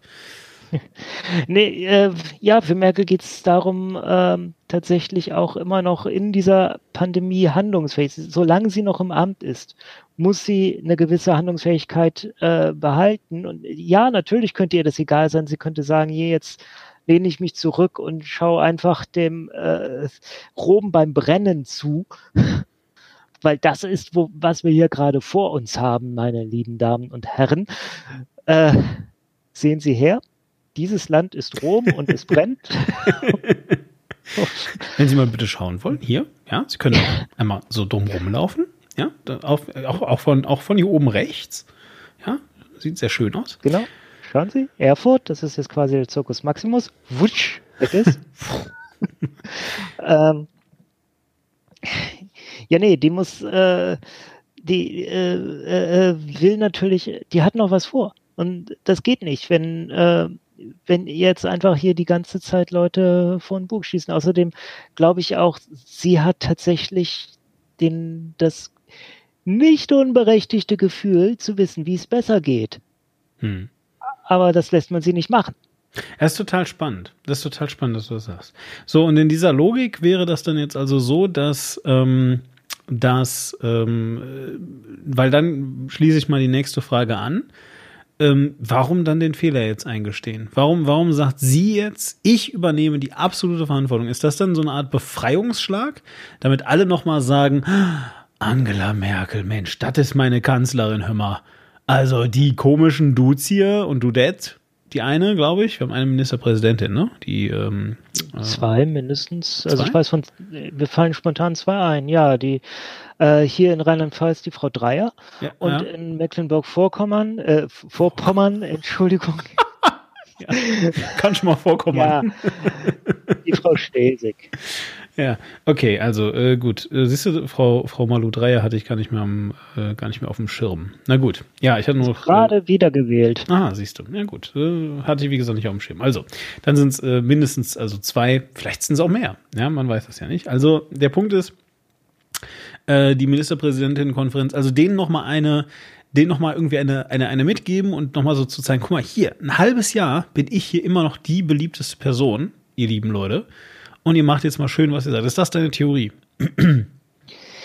Äh, ich würde es nicht so formulieren. Es geht nicht um beliebteste Personen. Es geht darum, Leute, ich äh, bin hier noch ein halbes Jahr lang im Amt und äh, ich weiß, wie es besser geht als das, was hier passiert. Also ich unterstelle der Frau Merkel gerade ganz viel Gutes. Hm, und okay. ich weiß nicht, inwiefern das realistisch ist. Ja. Aber guck mal, also, ähm, unabhängig davon, wie, wie gut oder schlecht sie ist, lass uns doch mal eben ganz kurz realistisch, realistisch reden. So, realistisch ist ähm, Angela Merkel, die amtierende Bundeskanzlerin, eine sogenannte Lame Duck. Das bedeutet, ja. rein, rein theoretisch, ja, ähm, ist alles, was sie im Moment sagt, in Wind gesprochen. Man versucht jetzt gerade ihr nicht mehr noch irgendwie unnötigerweise Steine in den Weg zu legen, ja, genau wie du gesagt so Legacy und so, aber so im Austausch dafür versucht Angela Merkel jetzt nicht noch irgendwie den großen Wurf, ja, ähm, der jetzt halt irgendwie äh, alles nochmal verändert, weil, wenn man ehrlich ist, ja, äh, alle Leute schon die ganze Zeit dabei sind, zu versuchen, zu äh, zu versuchen herauszufinden, wer nun nächste Bundeskanzlerin, nächster Bundeskanzler werden könnte. Und sich da schon ne, äh, äh, lieb Kind mitzumachen und, und in eine gute Position zu bringen und so. Die haben jetzt gar keine Zeit mehr für Angela Merkel. Das ist alles nervig. Und deswegen ist das so ein bisschen so diese stille Absprache. Ja, komm, Angela, wir lassen dich jetzt hier in Frieden gehen und du lässt uns jetzt hier in Frieden mal echte Politik machen, weil du bist jetzt echt out. So, das ist eigentlich, was Lame Duck bedeutet. Und das ist Angela Merkel. So, und jetzt ähm, sagen wir also mal, okay, sie ist total unzufrieden und es ist also ein Machtkampf. Das wäre ja das Gegenteil. Ne? Ein Machtkampf würde jetzt heißen, nee, also Angela Merkel ist erstmal jetzt gerade noch der festen Überzeugung, dass sie hier Bundeskanzlerin ist, dass sie besser weiß, wie es geht und dass sie es auch durchsetzen will. Was total Sinn ergibt. Frage ist dann, warum ausgerechnet jetzt halt den fetten Fehler zu geben und nicht einfach den Stiefel durchdrücken? Jetzt kannst du sagen, ja, es ist Legacy, ja, dann sage ich, ja, okay, äh, mag sein, ja, das ist jetzt irgendwie das politische Erbe, aber ganz ernsthaft, wenn man sich die Umfragewerte anguckt, etc. pp., wo ist das Problem? Ich glaube, Angela Merkel könnte auch einfach sagen, alles klar, hier, ich gehe mit, und ich meine, das sind, ich weiß, dass die Zahlen jetzt viel geringer sind, aber sie hätte im äh, Oktober sagen können, hier, ich gehe mit 80 Prozent äh, der, äh, der äh, sage ich mal, deutschen Durchschnittsbevölkerung und mache jetzt hier einen harten Lockdown bis äh, erste Woche oder zweite Woche Januar. Komplett über Weihnachten und November. Durch, fertig. So, ja, hätte sie machen können, hat sie halt eben alles nicht gemacht. Ja, also offensichtlich, offensichtlich sind das, äh, äh, existiert dieser Machtkampf so nicht und diese, diese ähm, äh, Entschuldigung, die sie äh, jetzt also rausgebracht hat, muss ja irgendeinen Hintergrund haben. Ja, ja hältst die, du denn die Entschuldigung für eine Aufgabe von Macht? Bitte? Hältst du die Entschuldigung für eine Aufgabe von Macht? Für eine Aufgabe von Macht oder von Verantwortung? Macht, weil wir, es geht ja um Machtkampf. Äh, hm. Also hat sie damit im Machtkampf quasi Chips aus der Hand gegeben? Ähm, nee, ähm, im Gegenteil. Also ähm, ich würde, ich würde halt fast sagen, was sie, was sie damit gemacht hat, ist ähm, zumindest in, also ich bezweifle, dass es ein Machtkampf ist by the way. Ja, ich versuche nur deine Argumentation zu folgen. Aber wenn wir also jetzt davon ausgehen, dass es ein Machtkampf wäre, dann hat sie natürlich damit versucht, einen Befreiungsschlag dahingehend zu machen, dass eben jetzt Medien, äh, die Bevölkerung, du hier im Podcast und so weiter, sagt, na, Mensch, Angela Merkel, eigentlich endlich mal wenigstens eine Person mit Format, eine Person, die Verantwortung übernimmt, eine Person, die irgendwie zu ihren Fehlern steht. Das ist eine Person, der ich folgen kann. Und das, damit mobilisiert sie natürlich, wenn es ein Machtkampf ist, die letzte Waffe, die sie noch hat, nämlich Zustimmung in der Bevölkerung. Ja, niemand hat Angst davor, dass Angela Merkel sich es jetzt plötzlich nochmal anders überlegt und doch als Bundeskanzlerin antritt. Das wird nicht passieren. Ja, aber ähm, natürlich haben alle Angst davor, die Person zu sein, die sich jetzt gegen Angela Merkel stellt, weil das ist doch so eine äh, nette Person, die, die äh, alles genau richtig macht und der wir gerade Gutes unterstellen, wie du es gerade so schön gesagt hast. Und das ist natürlich jetzt ein Machtfaktor wieder. Durchaus, wenn man das so lesen möchte. Das würde ich jetzt erstmal sagen. Oder wie siehst du das? Ja, ich meine, ähm, es geht, glaube ich, tatsächlich auch ein Stück weit um die Machten der Partei, weil äh, man sehe sich an, was da nach ihr an der Parteispitze gekommen ist und was er jetzt gerade steht. Nämlich da steht dieses Laschet Nein, nein, nein. Äh. Wir wollen jetzt hier aber nicht äh, gehässig werden. Also ich schon, aber du ja nicht. äh, du, ich schaue mir Laschet an und äh, es bleibt mir gar nichts anderes übrig, als gehässig zu werden. Der löst das einfach so automatisch in einem aus. okay, na gut. Ach, du, du glaubst an das Beste und Schönste im Menschen und siehst Laschet und äh, ne. Lass es. Ja, aber, ja, aber der redet doch immer so nett. Quink. Das ist immer so ein, so ein Mensch, der auch immer ganz nett redet. Und so. Ja, aber hast du mal zugehört, was der inhaltlich redet? Nö, aber das ist ja auch gar nicht so wichtig, sage ich jetzt mal. ja, egal. Ähm, gut, okay. So. Dann lass ja, uns, aber ja, bitte. Laschet, Laschet hat halt äh, auch jetzt innerhalb der Partei gerade wirklich nur noch sehr, sehr wenig Rückhalt. Und das auch aus Gründen. Mhm. Ich meine, äh, wahrscheinlich, wenn es darum geht, äh, werden sich mehr Abgeordnete äh, der Unionsfraktion für äh, Markus Söder als Kanzlerkandidaten als für ihn aussprechen, weil äh, ganz ehrlich, Laschet ist auch unglaubwürdig als Kanzlerkandidat hm. oder Kanzler.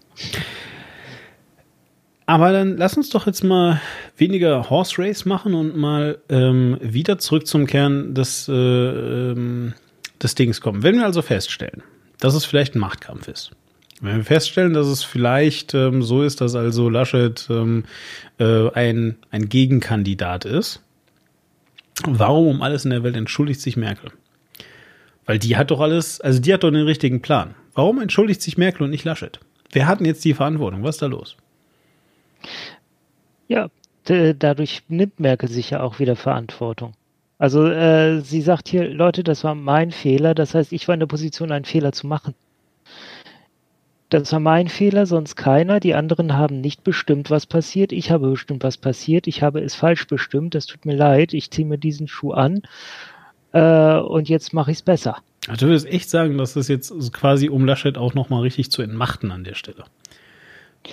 Äh, ich könnte es mir vorstellen. Ich will nicht hm. sagen, dass dem so ist. Hm. Hm, hm, hm. Ich habe nämlich eine etwas andere Lesart von der Sache. Und ich würde nämlich tatsächlich sagen, was passiert ist, ist, dass ähm, dieses ganze Theater ähm, mit dem Kalkül passiert ist, Verantwortung genau nicht zu übernehmen und zu verwischen. Ähm, es ist relativ klar, dass es bei, ähm, sage ich jetzt einfach mal, der deutschen Medienlandschaft sehr gut ankommt, wenn Leute auf diese Art und Weise und vor allem, wenn es also Angela Merkel auf diese Art und Weise ähm, Verantwortung übernimmt. Ja.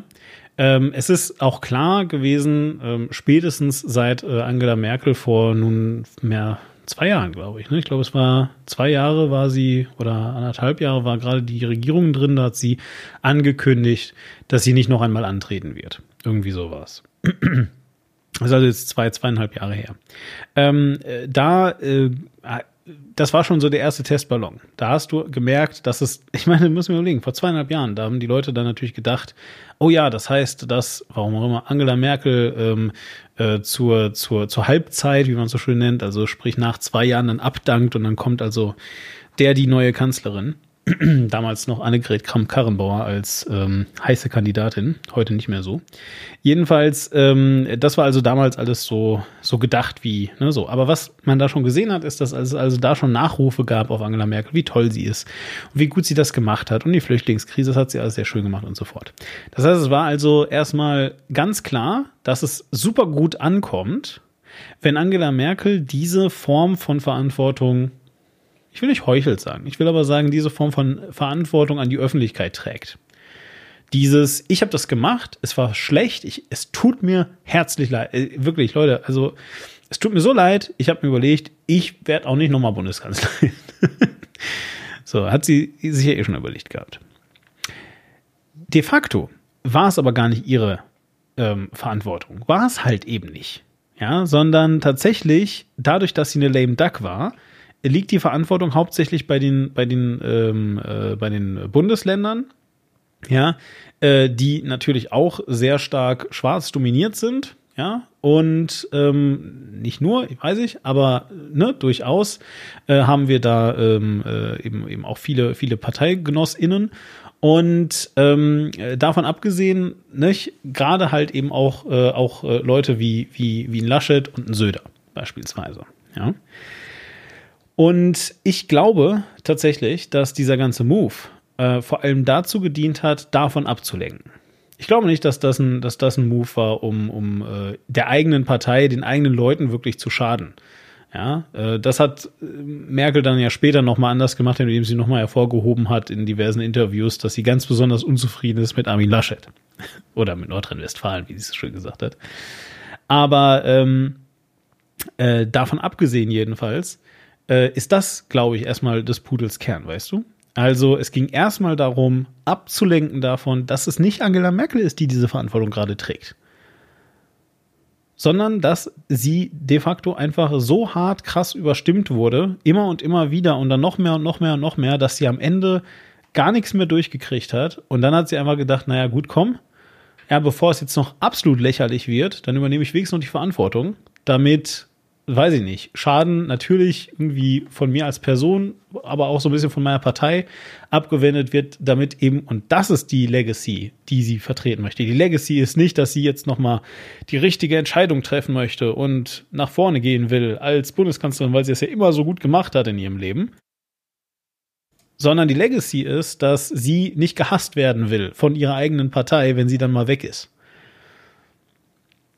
Ne, weil es gibt halt ein Leben nach der Bundeskanzlerin. Ja, was mir dazu äh, spontan in den Sinn kommt, ist, dass beides durchaus wahr sein kann gleichzeitig, weil äh, das kann alles so sein, wie du sagst, und da kann aber auch ein Element von Machtspiel mit drin gewesen sein, dass das diese Machtgedanke genauso äh, damit reingewachsen ist. Und äh, ich halte Frau Merkel für eine extrem intelligente Person und auch für eine extrem intelligente politische Strategin. Da muss man sich nur anschauen, wen sie in ihrer politischen Karriere alles äh, wie ausmanövriert und ausgebotet hat. Ähm, ich halte es für durchaus möglich, dass, äh, dass sie da mehrere Ziele, äh, dass sie wieder ganz viele Fliegen mit einer Klatsche erwischt hat. Ja. Aber die Frage, die wir uns dann doch an der Stelle ähm, stellen müssen, ist ja, wie sind wir von dem Thema Verantwortung zur Macht gekommen. Weil dass Angela Merkel innerhalb der CDU eine sehr mächtige Person, innerhalb von Deutschland eine sehr mächtige Person ist, die sehr klug ist, die es sehr meisterhaft äh, geschafft hat, Konkurrenten äh, und auch eine Konkurrentin zu verbrennen, ja, äh, die, die wirklich alle Leute vernichtet hat, sobald sie auch nur irgendwie äh, in die Nähe von ihr gekommen sind. Das ist keine Frage. Ja, das ist absolut überhaupt gar keine Frage. Ähm, aber ist das Verantwortung? Ist das wirklich Verantwortung, was sie da tut? Oder ist das eher ähm, äh, den Anschein von Verantwortung äh, erwecken und ähm, äh, ja, in, in, in Wahrheit was ganz anderes tun? Denn Und ich meine, weiß nicht, ja, hier an dieser Stelle können wir beliebig, können wir beliebig äh, äh, Karl Dio, Theodor Ernst Wilhelm Frank Walter Steinmeier von zu Gutenberg äh, mit reinstreuen, dem alle damals gesagt haben, dass das endlich mal jemand ist, der straight redet, einer, der Klartext spricht, ja. einer, der endlich mal ehrlich ist, ein richtiger Macher. Also die Bildzeitung hat das gesagt, ja. Ja, aber das Und war viele halt haben so. es geglaubt, ja. Ja, viele haben es geglaubt. Und äh, dessen Nachfolger äh, dann halt äh, hinterher, Mensch, wie hieß er noch gleich? Ähm, Thomas de äh, Maizière. danke, Thomas de Maizière, genau. Äh, äh, des, ja, dessen Nachfolger Thomas de Maizière dann erstmal gesagt hat, ach du Scheiße, was ist denn hier los? Was ist das denn für ein Chaotenhaufen, den er mir hinterlassen hat? Ja. So, und ähm, die Frage ist doch, ist das dann wirklich Verantwortung? Nur weil man den Anschein von Verantwortung erweckt. Ist der, ist, ist Karl, Deo, Karl Theodor zu Gutenberg ein Macher, weil er den Anschein erweckt hat, ein Macher zu sein? Hat er denn Verantwortung übernommen für das, was er getan hat? Er ist ja gegangen, ist ja zurückgetreten. Ja, dann, aber man Oh. musste ihn ja wirklich äh, da förmlich zu zwingen, also äh, was da alles Echt? kommen muss. Und er hat ja, er hat Vergleich ja, mal mit Andy Scheuer. bei Andy Scheuer sehe ich nicht diese Form von Druck wie äh, auf ihn. Vor allem bei Andy Scheuer sehe ich, dass die Leute immer noch auf der blöden Maut rumhacken, während er doch mittlerweile schon zwei andere Sachen verbrochen hat, wo es, um sehr viel mehr Geld geht, um, als um die Haut. Andy Scheuer ist der Anti-Trump. Andy Scheuer macht am laufenden Band Fehler, aber die Leute interessieren sich nur für einen und übersehen dann alle anderen. Schön. Okay, Entschuldigung, wir, wir, wir, wir schweifen wirklich ab. Ich will aber auf den Punkt raus. Verstehst du? Ich will nämlich auf diesen Punkt Ja, raus, ich- zu fragen, ob das jetzt wirklich Verantwortung war, was Merkel gemacht hat. Ja, tatsächlich würde ich gerne nochmal äh, zurück zum Anfang der Sendung. Äh, was ist denn Verantwortung? Und äh, jetzt können wir dann nämlich nochmal, wir haben am Anfang gefragt, was ist denn politische Verantwortung? Aber was ist Verantwortung überhaupt? Wohnt Verantwortung nicht immer auch ein Stück Macht mit inne? Weil ist Verantwortung nicht letzten Endes Selbstbestimmung? Ich übernehme die Verantwortung, damit bestimme ich hier jetzt gerade, wie das Ding äh, weitergeht. Also das heißt vielleicht, ich ziehe mir den Schuh an und sage, ich bin für etwas, was schiefgelaufen ist, verantwortlich, aber das heißt gleichzeitig auch, ich bin's eben, der sich den Schuh anzieht und der sagt, okay, ich sage jetzt, wie das nach draußen geht und wie das kommuniziert wird. Ähm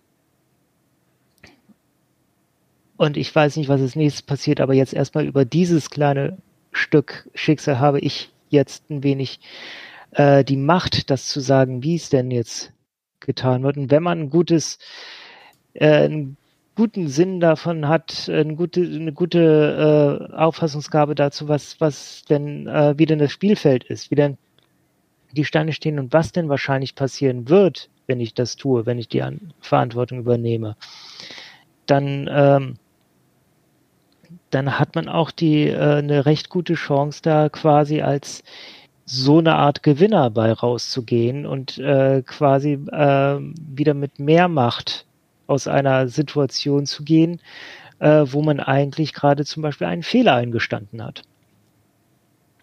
Wenn du verstehst, was ich meine. Absolut. Also ähm, du, ich bin da auch. Also ich äh, widerspreche halt lediglich äh, an den Stellen, wo ich, wo ich ähm, sehe, dass Menschen denken, dass Angela Merkel irgendwie gerade wieder achtdimensionales Schach spielt. Und es gibt übrigens eine sehr geile App, die ich glaube fünfdimensionales Schach heißt. Das ist sehr, sehr lustig. Kannst du Schachzüge machen und dann in der Zeit zurückgehen, um auf anderen Brettern in einer anderen Dimension einen anderen Zug zu machen, um deinen Gegner in dieser Dimension in Bredouille zu bringen. Entschuldigung. Ich wollte aber jetzt eigentlich sagen, also wenn man ähm, äh, Angela Merkel jetzt also hier ähm, äh, unterstellt, dass sie eben dieses, fünfdim äh, dieses fünfdimensionale Schach spielt und so. Ich glaube, dass man ihr damit wirklich Unrecht tut, weil diese, diesen Machterhalt, von dem du sprichst, ich glaube, der ist halt größer angelegt als die Bundeskanzlerin. Weißt du? Also ich meine auch, also Angela Merkel persönlich, ähm, und das ist ja belegt, da gibt es, da gibt es äh, entsprechende Berichte. Äh, Kai Diekmann ist ihr bis heute noch böse deswegen, ja, weil er äh, Helmut Kohl als so einen guten Freund hatte, den er sogar mal interviewen durfte einmal oder so. ähm, nein, jetzt mal im Wow. Ernst. Nein, jetzt mal im Ernst. Ähm, jedenfalls, äh, es ist aber bis heute belegt, dass Helmut Kohl ähm, Angela Merkel sehr, also politisch sehr gehasst hat, weil äh, er ähm, nachweislich mehrfach gesagt hat, dass sie seine Europapolitik zunichte macht. Und er Mädchen. hat sich. Hm? Sein Mädchen. Ja, sein Mädchen.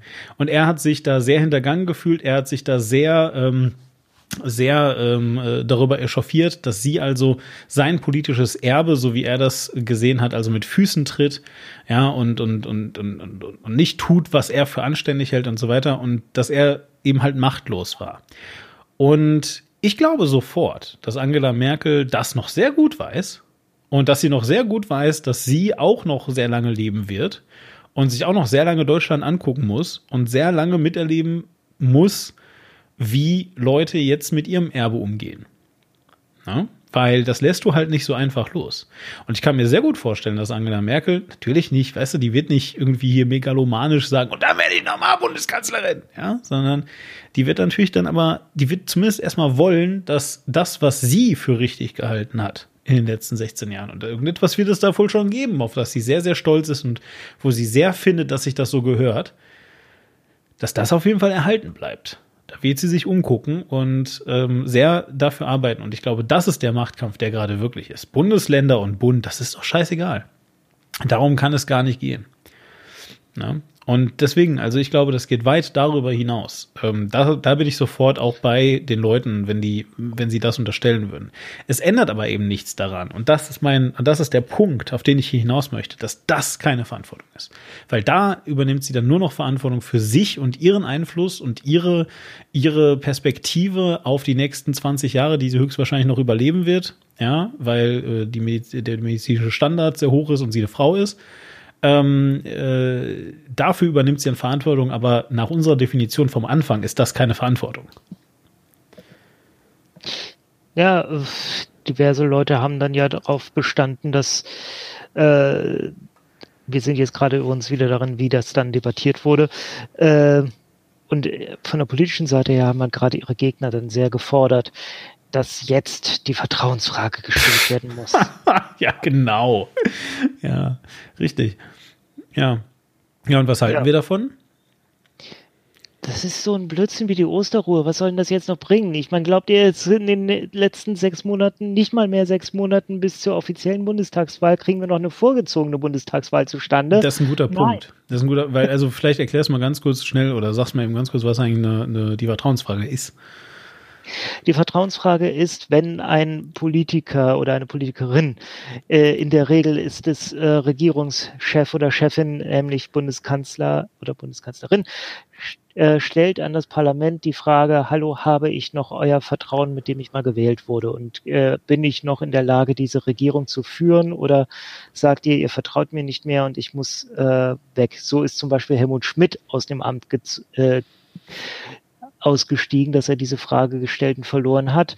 Und auch Gerhard Schröder, wobei bei Gerhard Schröder war das kalkuliert. Irgendwie immer die SPD, ne? Komisch. Ja. Ja, ja, stimmt. Ja, also als Gerhard, Gerhard Schröder, das hat, hat diese, ähm, äh, diese Vertrauensfrage auch wirklich zur Machtfrage gemacht. Also Gerhard Schröder wollte halt gerne sich aus diesem ähm, Bundesländer-Log, das war wirklich ein Machtkampf, ja. befreien. Und äh, hat sie halt eben gedacht, wenn ich jetzt nochmal hier gewählt werde, dann kann aber keiner mehr was sagen und dann habe ich wieder hier Genau, vielleicht ganz kurz, die SPD hatte damals so viele Landeswahlen verloren, dass äh, sie nicht mal mehr im Vermittlungsausschuss eine, äh, eine vernünftige Mehrheit hatte. Das heißt, die, die war zwar faktisch noch äh, mit Rot-Grün an der Regierung, mhm. aber äh, äh, an der Bundesregierung, aber in keinem der Länder mehr hatte, also im Bundesrat hatte sie keine Macht mehr, also sie hätte kein einziges Gesetz mehr durchbringen können. Ähm, nur noch durch den Bundestag, aber nicht mehr durch den Bundesrat, auch nicht durch den Vermittlungsausschuss, weil die äh, Union und FDP hatten halt da die absolute Macht. Und deswegen hat äh, Gerhard Schröder einfach folgerichtig gesagt, okay, dieses Land kann ich so nicht mehr regieren. Ich stelle jetzt die Vertrauensfrage und sage vorher meinen Abgeordneten, dass sie sich entweder enthalten oder gegen mich stimmen sollen, damit ich die verliere und damit wir Neuwahlen machen können. Hm, ja. Genau. Aber jedenfalls ähm, äh, jetzt mal zurück zu dieser Vertrauensfrage. Es ist nämlich genau das, was du gerade schon, äh, schon ganz richtig gesagt hast. Ja, also diese Idee, ähm, mitten in der Pandemie, wo das Impfen nicht richtig klappt, wo alles drunter und drüber geht, wo es nicht einmal in der, wo wir nicht einmal in der Lage dazu sind, einen Donnerstag irgendwie mal frei zu machen.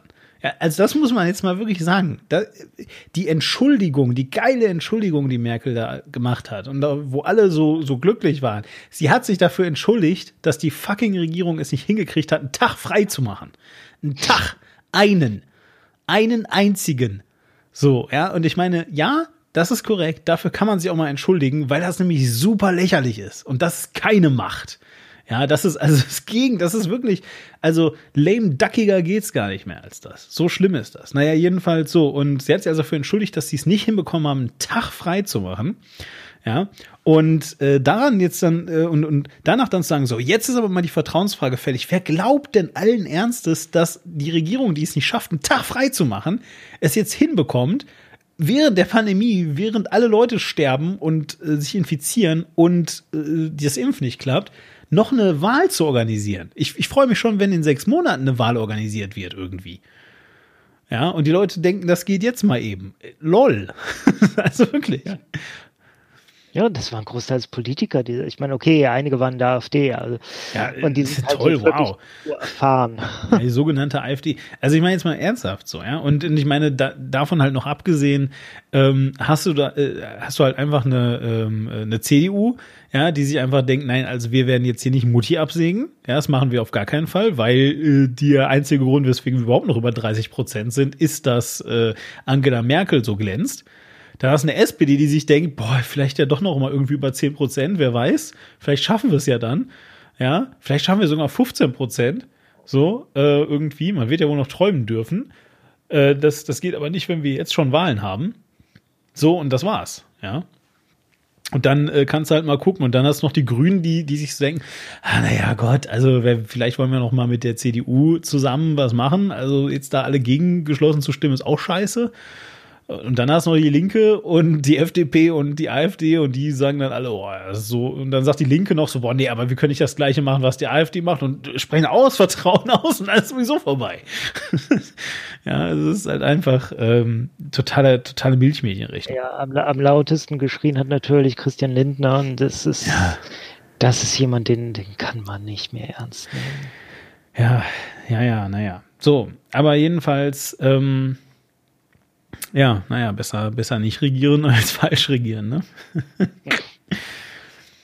so, ähm, wir kommen jedenfalls, also wir, wir, wir biegen langsam in die, ähm, äh, in die, die finale Kurve ein. Also, ich will einfach nur an dieser Stelle sagen, ähm, und ich weiß, dass wir jetzt weniger auf die Vergangenheit eingegangen sind, als wir das vielleicht am Anfang uns überlegt hatten, aber ich glaube auch, dass es fast besser so ist äh, dass wir es jetzt nur an diesem trotzdem ja ver vergangenen Diskurs festgemacht haben. Ich glaube tatsächlich, dass der Diskurs um Verantwortung in der Politik sehr, sehr am eigentlichen Thema vorbei geführt wird.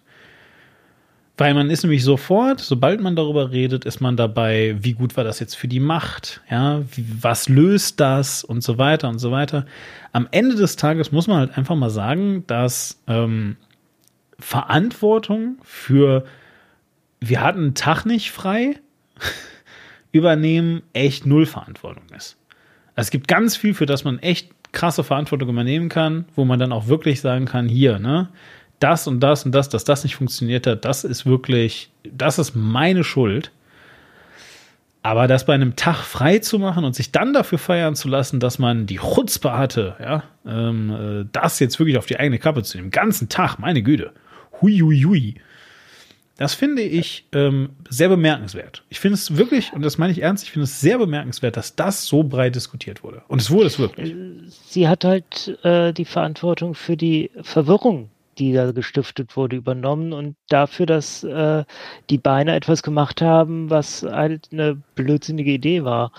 Wobei das, wenn sie es jetzt durchgezogen hätten, dann hätte ich auch gesagt, ja, okay, so riesengroß wäre der Schaden jetzt nicht gewesen. Es wäre halt auch den Nutzen sehr, sehr, sehr, sehr klein gewesen. Das ist halt so. Das ist wirklich, es ist mir wirklich so ist, mm, stell dir das doch bitte vor.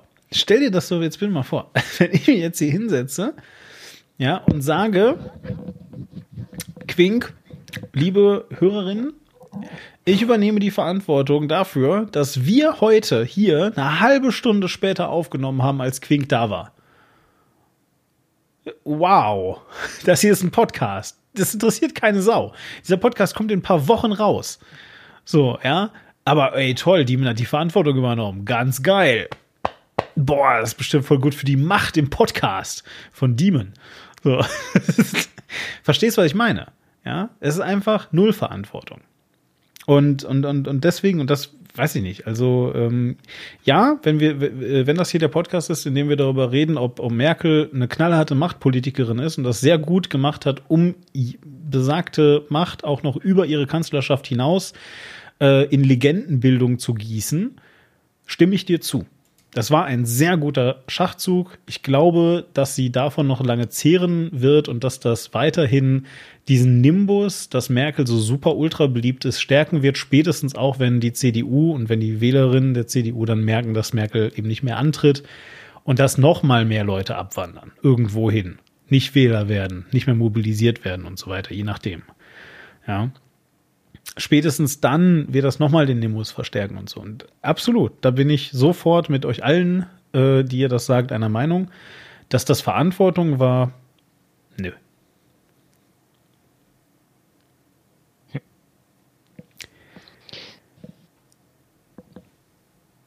Gut. Gut, was wäre Verantwortung? Was wäre Verantwortung? Also jetzt äh, mal so ein konkretes Beispiel. Was, was müsste Frau Merkel tun, was Verantwortung übernehmen wäre?